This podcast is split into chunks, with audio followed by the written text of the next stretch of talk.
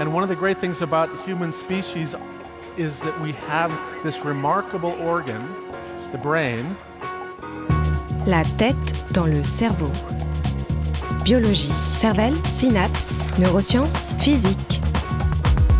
the human brain really is the most unique gift of our species.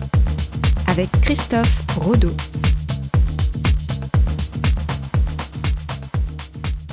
Margot, j'ai une question de science pour toi. Je te mets pas la pression, mais normalement, vers 5-6 ans, tu sais déjà y répondre. Combien de sens a-t-on?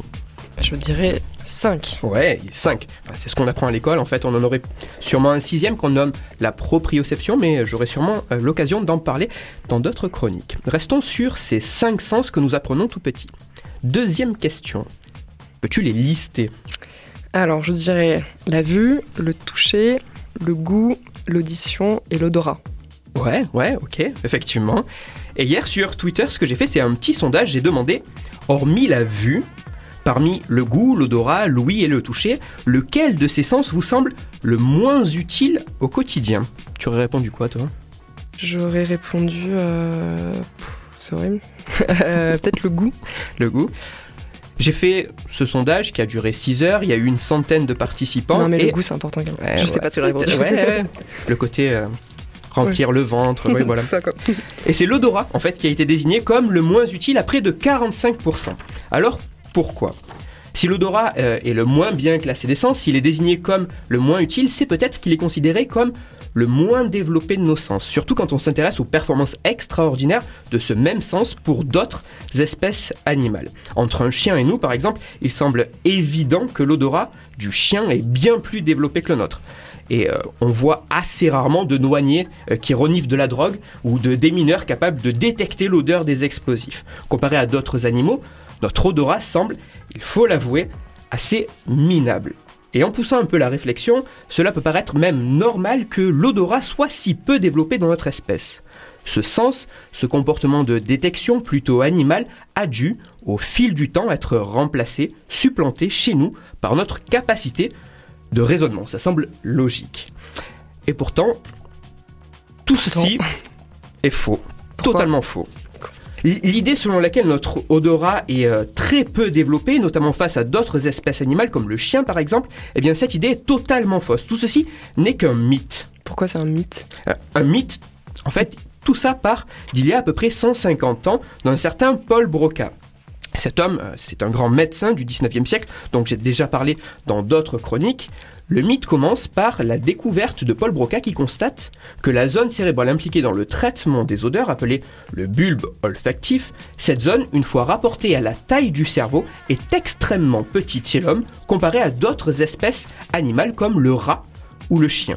De cette simple observation, un lien logique a été, a été établi. Puisque l'homme a une petite zone cérébrale dévolue à l'odorat, ses capacités olfactives doivent être extrêmement faibles, surtout comparées à d'autres animaux. Cette différence, nous distinguant ainsi, nous, êtres raisonnables et civilisés, des sauvages animaux primitifs. Cette idée allant très bien à l'esprit puritain de l'époque.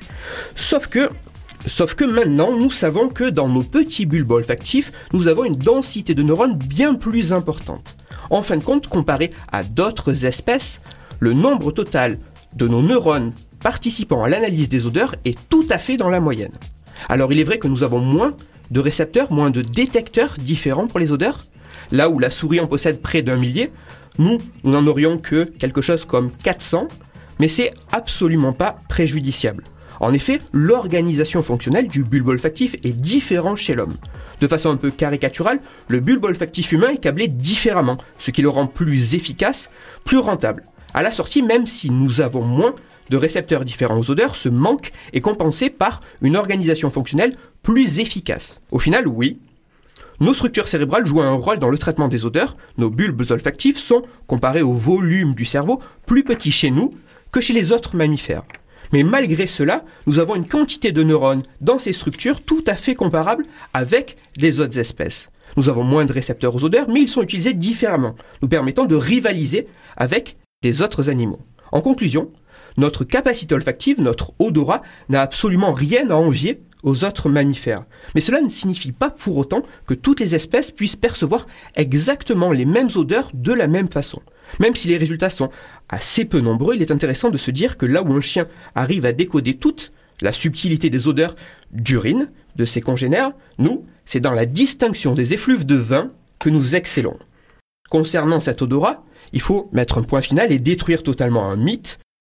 Un nombre important de mammifères dont nous faisons partie auraient en réalité des capacités olfactives totalement comparables entre espèces, mais des spécificités de détection de certaines odeurs qui, elles, seraient propres à chaque espèce. En fin de compte, le chien n'a pas un meilleur odorat que nous. Toutes les références se retrouvent sur mon site Cerveau en Argot et pour approfondir le sujet de la chronique, je vous renvoie vers un article très intéressant, gratuit, sur Internet. L'article se nomme Le nez de l'homme rivalise avec celui du chien, surtout quand il est question de vin. Et il est disponible sur le site huffingtonpost.fr.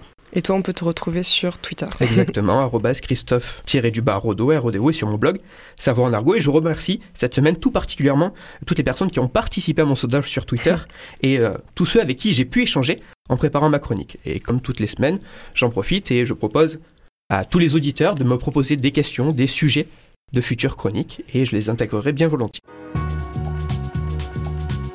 Christophe Rodeau. La tête dans le cerveau.